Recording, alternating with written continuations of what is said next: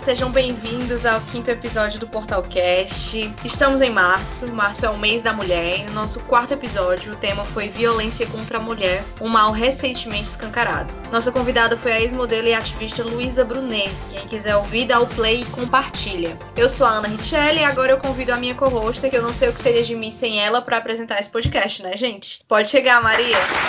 Olá, Ana, minha querida co-hoster. Olá, ouvintes do Portal Cash. Mais uma vez, é uma honra para mim estar aqui hoje com vocês, debatendo um assunto de extrema importância para a sociedade, para nós indivíduos, para todos refletirem, né? Março é o mês da mulher. O tema da mulher tem várias facetas, tem as questões sociais, envolve questões econômicas, envolve questões de direitos humanos. E como a Ana falou no nosso último episódio, falamos de uma das facetas mais importantes dessa temática e mais difíceis né, de digerir, que é o assunto da questão da violência contra a mulher a violência doméstica contra a mulher, né? Entrevistamos a Luísa Brunet, que foi vítima de violência doméstica, vítima de relacionamento abusivo, e como essa situação a fez virar uma pessoa que acabou se tornando um ativista social para o tema e que faz um trabalho incrível de conscientização e educação em cima desse movimento. Hoje a gente vai mais um pouco a fundo com questões estruturais sociais e políticas. Vamos falar da questão do lugar de fala da mulher na sociedade.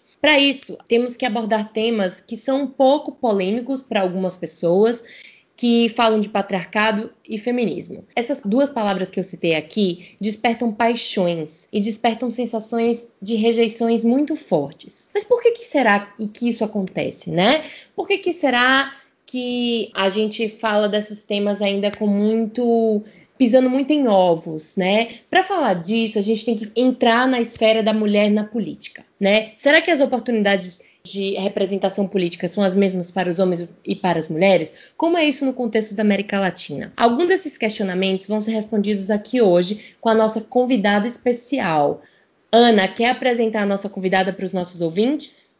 Sim, sim, Maria. Eu vou falar um pouquinho dela aqui. A nossa convidada é a Malu Gato, ela é baiana, soteropolitana. Atualmente trabalha como professora de estudos latino-americanos na University College London, que é uma das principais universidades do mundo. A Malu também é Global Fellow no Brazil Institute do Woodrow Wilson Center for International Scholars. Anteriormente, ela foi pesquisadora de pós-doutorado no Departamento de Ciência Política na Universidade de Zurique. A especialidade de Malu explora questões sobre comportamento político, representação, formulação de políticas e gênero e política com foco regional na América Latina, especialmente no Brasil. Um dos principais aspectos da sua pesquisa é buscar entender o impacto de diversas variáveis na questão de gênero. Um dos seus estudos tem a ver com o impacto que o impeachment de Dilma teve sobre as mulheres na política no Brasil. Dentre eles, a dinâmica de gênero e racialização da compra de votos e as perspectivas políticas de mulheres, negros e LGBTQI+, candidatos pela primeira vez nas eleições brasileiras. A Malu já forneceu análise e artigos para importantes veículos de notícias internacionais, como a BBC e o Financial Times. A Malu também é cofundadora e coorganizadora da Escola de Verão para Mulheres em Metodologia Política, um programa competitivo de bolsas para ajudar a eliminar as lacunas de gênero na profissão, fortalecendo as habilidades metodológicas e a rede profissional de mulheres em início de carreira. Malu, seja bem-vinda ao Portal Cast. Olá, Ana. Olá, Maria Antônia. Muito obrigada pelo convite. Malu, que é isso. Obrigada a você por estar aqui hoje conosco. É uma honra mesmo. Além do mais, você ainda é baiana e soteropolitana. Para que melhor? Bom, vamos à nossa, à nossa sessão de perguntas, tá? Vamos fazer aqui perguntas intercaladas, eu e a Ana, para vocês, sobre o tema do episódio. E eu vou começar com o Break the Ice Moment. Para quem não sabe, é o momento quebra de gelo, onde a gente conhece melhor um pouquinho a nossa convidada. Malu, se apresenta um pouco a sua história profissional. Como é que uma baiana como você foi parar no Reino Unido, na Europa? Claro. Explica um pouquinho pra gente. Eu acho que desde muito nova eu sabia que eu queria estudar ciência política. Não sei muito bem de onde que isso daí surgiu, sinceramente. Mas, enfim, comecei a, a pesquisar programas de, de ciência política para estudar. Acabei vendo que eu teria que provavelmente sair de Salvador para estudar isso, já com essa perspectiva de sair de Salvador para poder seguir um, enfim, um curso de ciência política. Eu comecei a pesquisar e ir para fora do Brasil também. Acabei indo fazer faculdade nos Estados Unidos E aí, depois disso, enfim, fui explorar possibilidades, acabei indo fazer um mestrado no Reino Unido, por conta de uma série de fatores, assim, do final da universidade mesmo, e um professor que me recomendou, outro professor, enfim, que acabou sendo meu supervisor de mestrado, que é o Timothy Power, que é brasilianista. E aí fiz um mestrado lá, mas com a intenção ainda de voltar para os Estados Unidos para fazer doutorado. Mas aí, na verdade, eu amei, enfim, trabalhar com, com o Timothy Power, que é, que é um professor da Universidade de Oxford. Acabei ficando lá para o meu doutorado. Quando eu terminei o doutorado, eu fui chamada para fazer um pós-doutorado na Suíça. Então, passei dois anos lá no pós-doutorado e aí, enfim, acabei sendo chamada para essa vaga no Instituto das Américas, que é onde eu trabalho hoje, na University College London. É um departamento de estudos do, do continente, né, das Américas. Então, nós temos é, historiadores, antropólogos, sociólogos, é, cientistas políticos, mas todo mundo que foca em um dos países ou alguns dos países das Américas. Então é um lugar super interessante, porque tem gente estudando nos Estados Unidos, Canadá, mas também Guatemala, Nicarágua, é, Venezuela, Brasil, México. Então é um, é um ambiente de trabalho super dinâmico, mas também muito focado.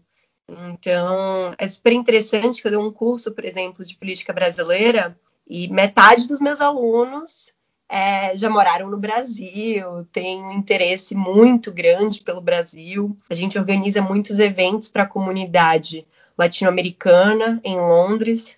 Então é, é um lugar muito legal, assim, apesar de estar no Reino Unido, você se sente um pouco em casa. Malu, dá um resumo do seu recorte de estudo e interesse acadêmico. A gente quer saber como é, como acontece, o que você está estudando no momento.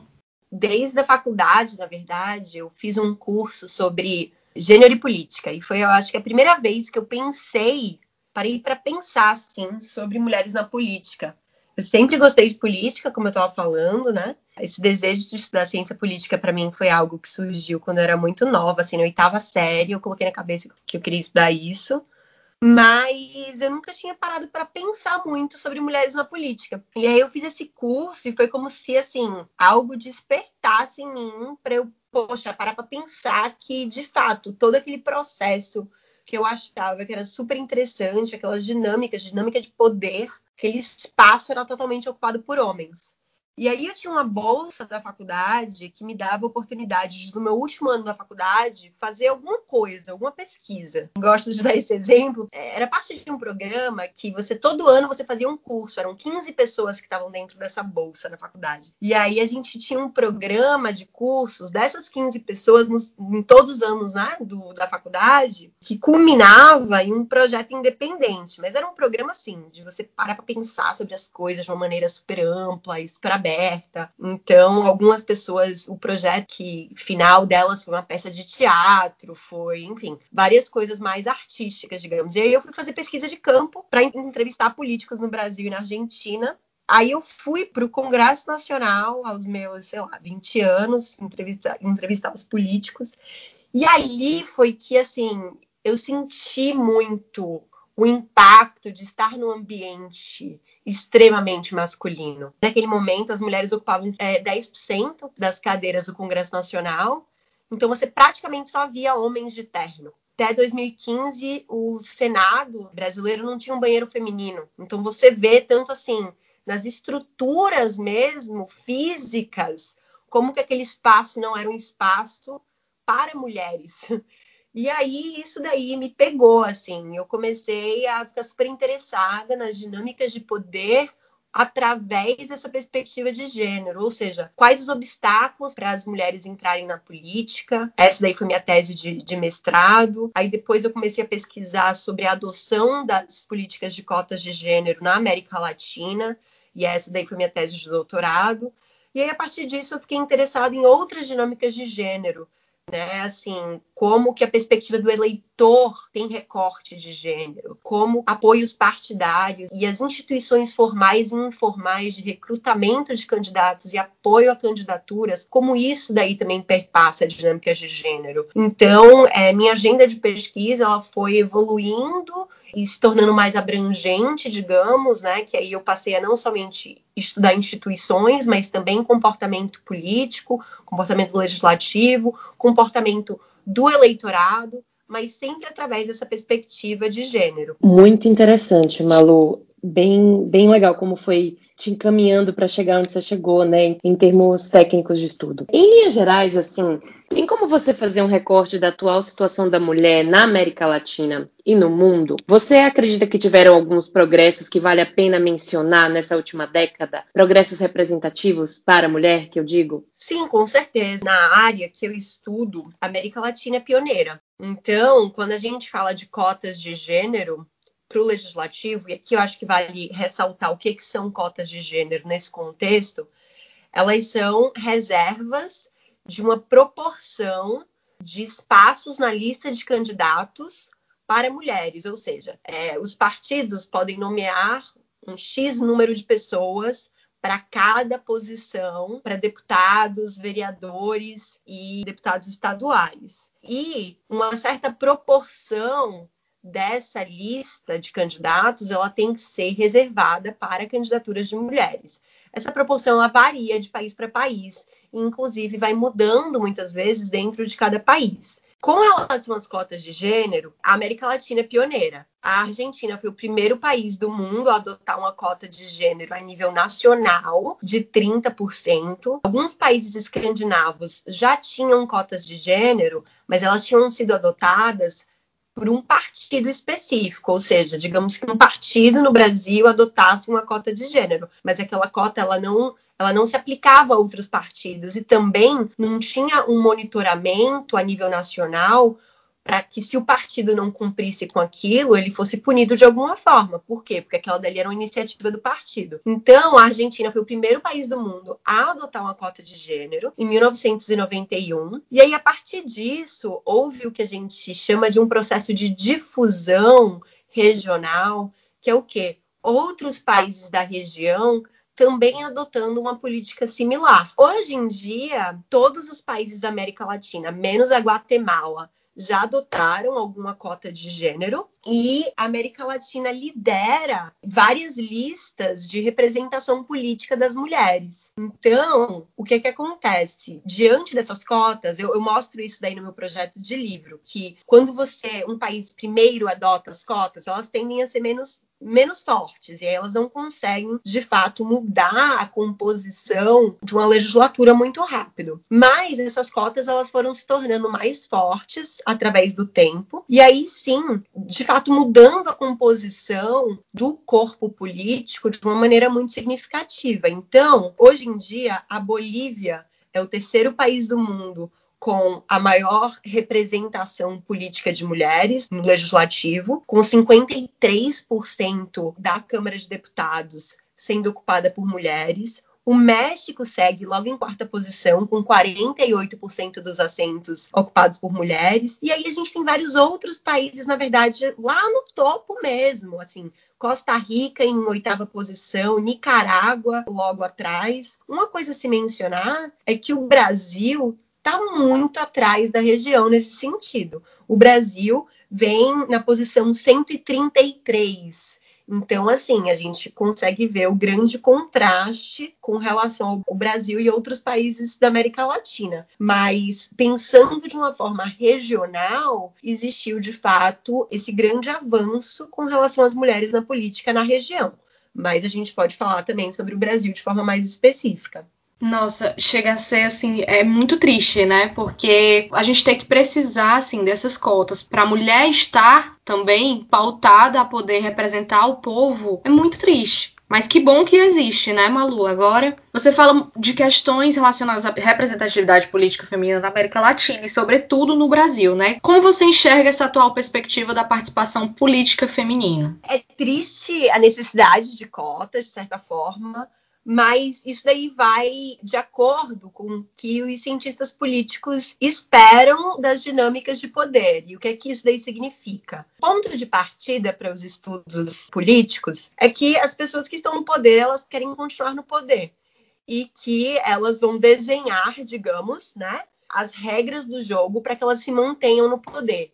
Isso, por sinal, é algo que é muito relevante nessa discussão que agora está posta de reforma política Por quê? Porque a gente sabe, não só no Brasil, mas nos diversos países no mundo e na história da política, que os políticos tendem a desenhar as regras institucionais e principalmente as regras eleitorais para que eles se mantenham no poder. Então, uma reforma política é sempre um momento super complicado, porque ele é um processo endógeno, ou seja, as regras são criadas por aquelas pessoas que estão ali dentro e se beneficiam ou podem ser, enfim, prejudicadas por aquele processo. Então, é muito difícil de fazer uma, uma reforma política que vá levar de fato uma maior renovação, ou, né, uma entrada de pessoas novas. Ou seja, as cotas de gênero elas vêm para tentar quebrar isso aí, justamente pelo que eu estava falando antes, por isso que elas são adotadas de uma forma muito branda originalmente. No caso brasileiro, a gente precisou de decisões do Tribunal Eleitoral para que essa lei de cotas ela se tornasse mais efetiva, porque os legisladores eles não têm interesse de que uma cota para mulheres ela seja mais forte, porque a cada mulher que entra é um homem que estava ali já na política que sai. Então é essa dinâmica que acaba prejudicando a representação de grupos marginalizados na política, porque é muito difícil para essas pessoas entrarem já que as regras do jogo vão contra elas, mas também já que elas tendem a ter outros tipos de capital político em menor escala, né? Ou em menor a distribuição do capital político, ela não é feita de forma igualitária. Então, o que é que torna uma pessoa competitiva no Brasil quando ela é candidata? Acesso a recurso, acesso à liderança partidária, ter nome e ser conhecido dentro do eleitorado. Então, todas essas coisas são questões que os incumbentes, ou seja, pessoas que já estão ali na política, já têm uma carreira dentro do partido, aquelas pessoas elas já têm isso. Então é sempre muito difícil para as pessoas que estão chegando terem acesso a esse capital político e por conta disso competirem em condição de igualdade. Nos últimos anos, né, principalmente em 2018, a gente viu um aumento da representação política das mulheres, subindo de 10% para 15% dos assentos na Câmara de Deputados. É muito difícil isolar, digamos, o fator que levou a isso, mas existe sim a possibilidade de que a reserva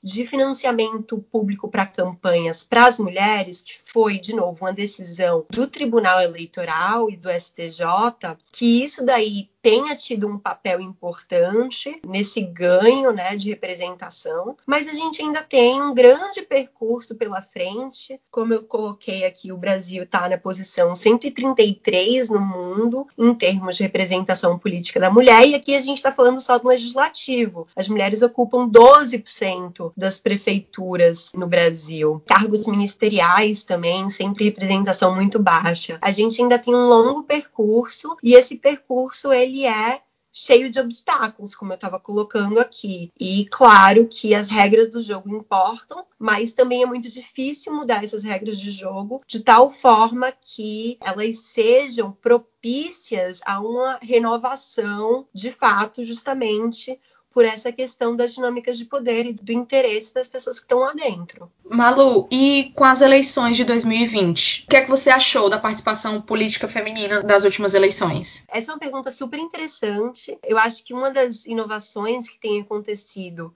são as iniciativas de apoio a candidaturas de pessoas de grupos marginalizados. Na verdade, eu estou fazendo uma pesquisa agora em parceria com o Instituto Update, que é uma organização da sociedade civil que trabalha com inovação e renovação política. E a gente está mapeando algumas dessas iniciativas de apoio a candidaturas de outsiders. E a gente tem visto o grande papel que elas têm tido para treinar pessoas que nunca entraram para a política. Então, isso daí tem sido interessante, principalmente dado que muitas dessas iniciativas são focadas em grupos específicos. Então, por exemplo, em treinar mulheres ou treinar e apoiar as candidaturas de pessoas pretas e pardas, ou de jovens, ou da comunidade LGBTQI.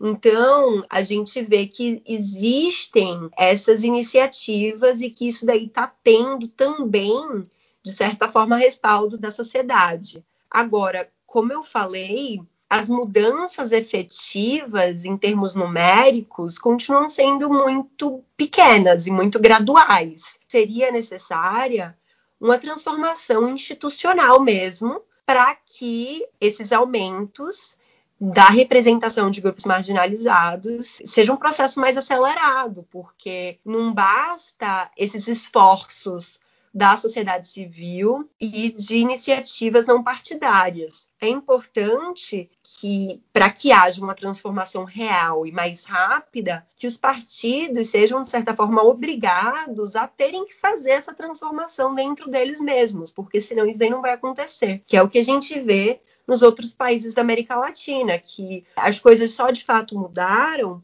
quando os partidos foram obrigados a mudar sua composição interna. Né? Então, assim, quando as cotas eram mais brandas, os partidos continuavam não obedecendo essas leis, criando formas de não obedecê-las, formas bem criativas, aliás, que, por exemplo, uma das coisas que acontece no Brasil é a nomeação de candidaturas laranjas, né? E outros países da América Latina tiveram, digamos, processos similares em termos de soluções criativas para cumprir no papel com as cotas, mas não de fato transformar as legislaturas ou seus corpos e composições internas. Então, acho que uma mudança institucional é de fato o que, o que vai ser necessário para uma transformação mais rápida, porque vai demorar aí décadas para que a gente tenha uma representação das mulheres mais, digamos, substancial, se a gente for nesse ritmo aí. Gente, quando você fala isso, eu fico, meu Deus, a gente tem que ter muita mobilização e muita conscientização para que isso aconteça de maneira mais eficiente, né, mais rápido. Diante do que você comentou, né, dessa transformação, eu queria saber das consequências. Como a participação política feminina ativa contribui para que os países consigam atingir mais paridade de gênero e, sobretudo, mais desenvolvimento econômico e social feminino? Como uma coisa leva a outra, resumindo? Essa é uma literatura que a gente chama que faz uma análise entre a associação do que a gente chama de representação descritiva, ou seja, a presença de mulheres na política, e a representação substantiva, né? Ou seja, a aprovação de leis para mulheres ou a aprovação de leis e, em certas áreas. A literatura nesse sentido, ela não é muito congruente ou ela não é homogênea. Ela não tem resultados que necessariamente nos permitam dizer algo certeiro, digamos. Existem alguns estudos que mostram que, por exemplo, ter mais mulheres na política impacta na alocação orçamentária, por exemplo, que aumenta investimento em saúde, diminui na parte militar. Existem também alguns estudos que mostram que existe uma ligação, de fato, em maior representação das mulheres na política e maior, pelo menos, apresentação de projetos de lei de proteção às mulheres, mas como eu falei, tanto quanto existem estudos que mostram que a presença de mulheres importa nesse sentido, como tem outros que mostram que não necessariamente importa. Então, por exemplo, um dos meus artigos que está para sair agora sobre a adoção de políticas, instrumentos de proteção à mulher a nível municipal, mostra que a presença de mais mulheres vereadoras ou prefeitas não tem, não está associada a uma maior adoção de instrumentos de proteção à mulher a nível municipal. Então, assim, de novo, esses estudos eles não nos levam a dar uma conclusão muito clara. Mas, assim, independentemente disso, eu acho que a justificativa para a maior representação das mulheres na política ou de qualquer outro grupo, para mim não perpassa por isso. Para mim passa justamente para que a gente pense sobre como que a subrepresentação das mulheres ou de outros grupos nos informa ou é um indício de que tem alguma coisa no processo democrático que não está dando muito certo, que de fato não é lá tão democrático assim. Por quê? Porque se tem algum grupo da população que está subrepresentado na política, isso nos leva a crer que tem alguma parte do processo de recrutamento e apoio de candidaturas está favorecendo um grupo sobre o outro. Ou seja, as mulheres elas são 51% da população, mas 15% das cadeiras do legislativo. Então, tem alguma coisa aí que está levando, que está funilando né, essa representação. E quando a gente vai ver nas pesquisas, o que a gente mostra é que, de fato, o processo de recrutamento e de apoio às candidaturas, ele não é um processo que favorece todo mundo de forma igualitária. E que isso daí acaba levando à subrepresentação não só de mulheres, mas também, por exemplo, de pessoas pretas e pardas. Então, o que, que isso daí significa? Isso daí significa que existe um déficit democrático nesse processo de recrutamento e apoio a essas candidaturas. Então, acho que, assim, para mim, o foco principal e o problema principal da subrepresentação das mulheres é esse. Até porque a gente tem que lembrar que as mulheres são um grupo heterogêneo. O que, que isso daí significa? As mulheres elas não são todas progressistas, todas feministas e todas a favor de uma política, digamos, mais progressista com relação ao direito da mulher. As mulheres elas vão representar e vão estar dentro de todos os partidos, representando todas as ideologias, representando constituintes diferentes. Então é difícil fazer esse link sobre descritiva e substantiva, até porque a literatura não nos leva a mostrar isso de uma forma tão clara mas a subrepresentação das mulheres nos leva sim a pensar justamente sobre esse déficit democrático no processo de recrutamento e apoio a candidaturas. Malu, quais os principais impasses ou barreiras de termos mais mulheres em outros setores laborais? A gente sabe que existem questões estruturais e questões sociais que levam à menor representação da mulher em, vários espaços, seja ele político ou laborais. Uma das dificuldades muito grandes da maior entrada das mulheres no setor público e privado é, de fato, a divisão laboral no âmbito doméstico também. Ou seja, as mulheres continuam sendo muito mais responsabilizadas por trabalhos de cuidado e trabalhos domésticos de uma maneira geral.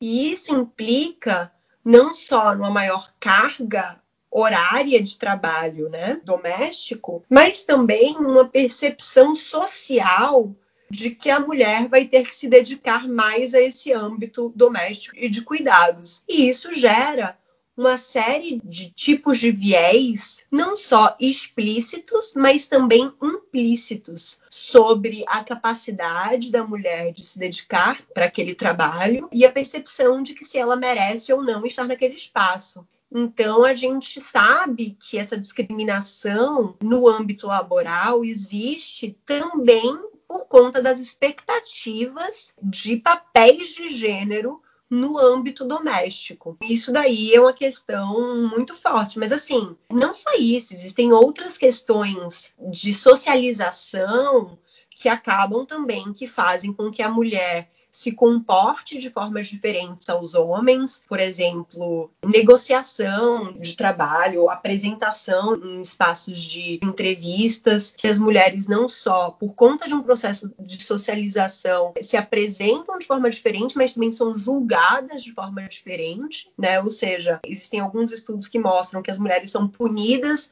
por negociar enquanto os homens conseguem negociar salários e promoções de uma forma que não os leva a serem punidos, diversos fatores que acabam impactando não só a entrada da mulher no mercado de trabalho, mas também a, progressão das suas carreiras. A importância da igualdade de responsabilidades no âmbito doméstico e de cuidados é fundamental para a igualdade de gênero em qualquer área, seja ela política ou, enfim, laboral, no espaço privado também. E a gente tem visto isso aí de uma forma ainda mais clara agora no contexto da pandemia, no qual o trabalho das mulheres aumentou de uma forma desproporcional e as mulheres mundo afora estão perdendo empregos e não só isso, atrasando suas carreiras e suas progressões de carreira de uma forma também extremamente desproporcional. E a gente vai ver o impacto disso daí por décadas. Nossa, depois dessa sua última resposta, me vem tantas perguntas na cabeça que eu juro que eu queria passar o dia inteiro com você aqui. Mas é, vamos lá, esses impasses que você mencionou, essa questão do trabalho invisível, né, da mulher com a questão doméstica e tudo mais, eles são frutos de uma sociedade, né, em sua maioria patriarcal, que também pode justificar a falta de representatividade política feminina, né, que a gente viu na América Latina e no Brasil. Diante disso, Malu, eu queria te perguntar uma coisa assim, meio de cunho pessoal, percepção sua como acadêmica, por que, que as temáticas como falar de patriarcado e feminismo geram tanto desconforto para alguns e tantos motivos de críticas e discussões passionais. Por que, que essas duas palavras, principalmente, são tão polêmicas ainda? Essa é uma pergunta interessante. Eu acho que levam a discussões passionais porque são questões pessoais, no sentido de o patriarcado afeta a vida das pessoas de uma forma extremamente pessoal, mas obviamente também estrutural e social. E qualquer tipo de pressão para mudar isso daí leva a um constrangimento e a um desconforto, porque qualquer tipo de mudança é desconfortável. E é esse o objetivo mesmo, porque para mudar estruturas e mudar dinâmicas é necessário afetar dinâmicas que não são só estruturais e sociais no nível agregado, mas também no nível pessoal. Então, isso daí requer mudanças de comportamento individuais, requer reflexão individual sobre como seu próprio comportamento reproduz e perpetua um sistema. Então, isso daí, essas reflexões, elas são desconfortáveis, porque requer mudança. Então eu acho que é por isso que essas conversas elas são desconfortáveis, elas geram uma reação passional, porque ninguém gosta de ser confrontado sobre seus próprios comportamentos e como que eles podem estar gerando problemas, sofrimento, desigualdades. Mas essa reflexão é extremamente importante para justamente gerar mudanças reais. Né? A gente está vendo agora, no contexto do Reino Unido, uma discussão super importante acontecendo diante do assassinato de Sarah Everard recentemente sobre não só a violência contra a mulher, mas a violência masculina contra a mulher. E o que, que isso significa? Isso significa pensar sobre como a violência contra a mulher é de uma forma estatística extremamente masculina, ou seja, são homens que perpetuam violência contra a mulher. No caso, a solução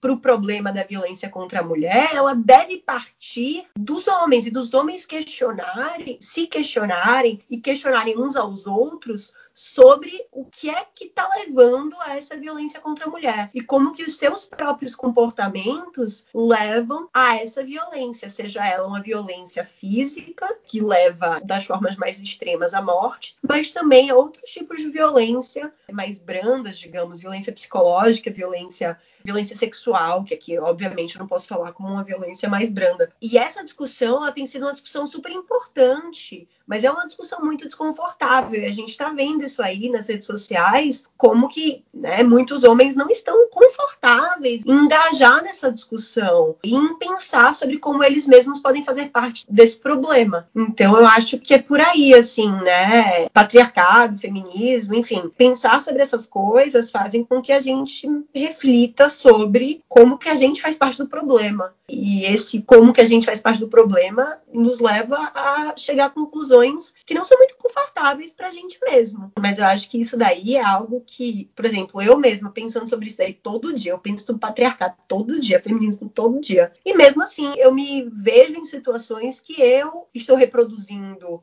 né, dinâmicas patriarcais, eu estou reproduzindo pensamentos que eu sei que são problemáticos, que eu sei que eu não deveria ter. Então, assim, é uma questão diária desconfortável mesmo. E nem todo mundo está disposto a fazer isso aí de uma forma tão frequente, porque não é um negócio que você vai pensar ali um dia, uma hora e aí pronto, acabou. É um negócio que você tem que estar tá ali fazendo todo dia, constantemente. E eu acho que é por aí, por isso que isso é bem difícil. É uma luta diária, né, Malu? A gente acompanhou e tá acompanhando ainda muita pergunta a ser respondida do caso da Sarah. E muito triste tudo que aconteceu, né? Tá acontecendo um movimento aqui agora no Reino Unido de mulheres relatando abuso, assédio, tentando criar leis, mudar leis. A chefe executiva né, da polícia fez uma declaração também muito forte Eu queria saber se você tem alguma, participa de alguma, se você sabe de alguma organização de suporte a mulheres aqui no Reino Unido. Existem algumas associações de mulheres focadas em mulheres latino-americanas no Reino Unido. Uma delas, que é focada em mulheres brasileiras especificamente, é a AMB, que é apoio à mulher brasileira no exterior. Recomendo a AMB. E também tem a Latin American Women's Association, que é para mulheres latino-americanas, mas que também tem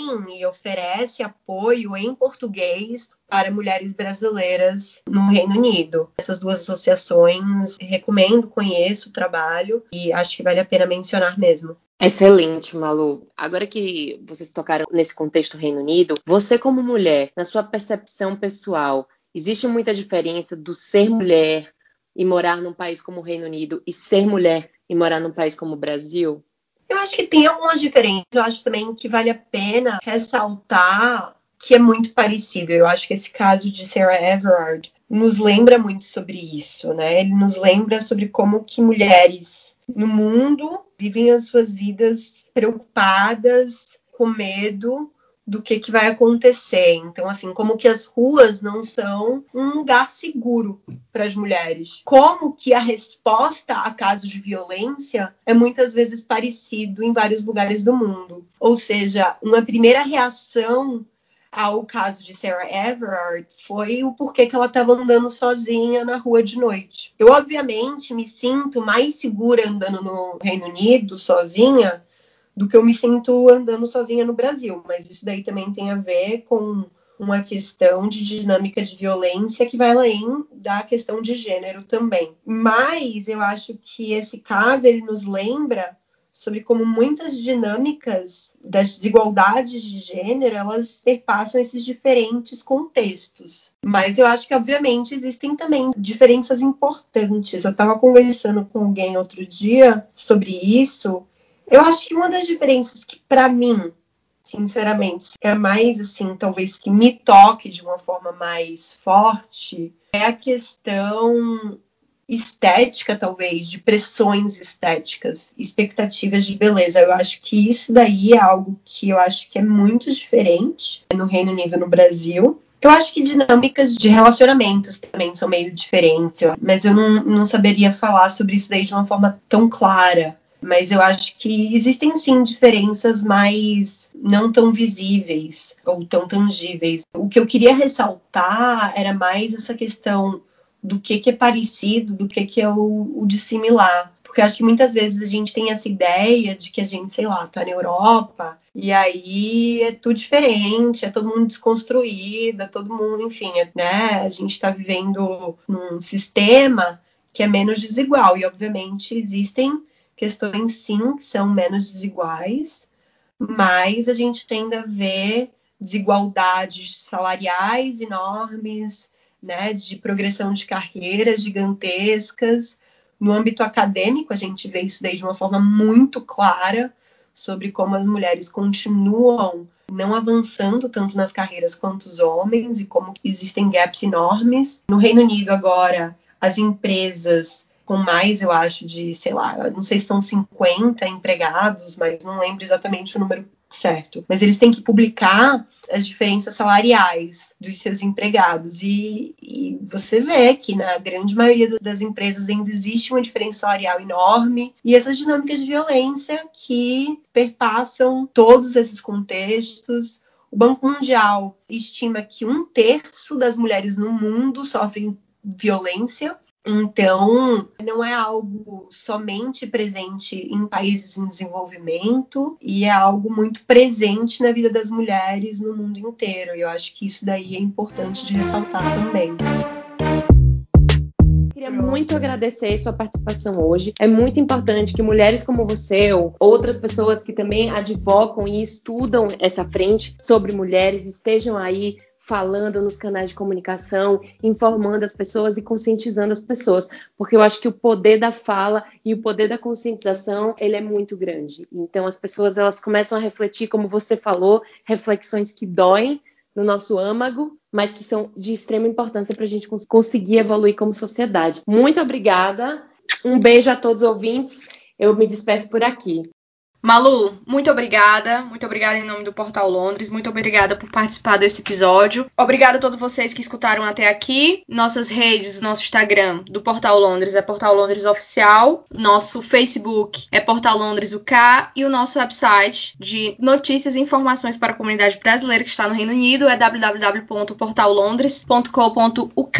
Muito obrigada, Malu. Você vai querer deixar suas redes? Pode deixar agora se quiser. Obrigada, gente. Queria só agradecer mais uma vez pelo convite. Foi ótimo conversar com vocês hoje. Vocês podem encontrar no Twitter, Malu Gato, G-A-T-T-O. Tô por lá falando sobre feminismo, mulheres na política e às vezes sobre umas coisas nada a ver também. Então, é, me segue por lá. Tá igual a mim, é umas misturas, sabe? E aí já tô seguindo Malu também, então vai dar super certo aqui essa combinação do Twitter. A gente vai ficando por aqui até o próximo episódio. Tchau!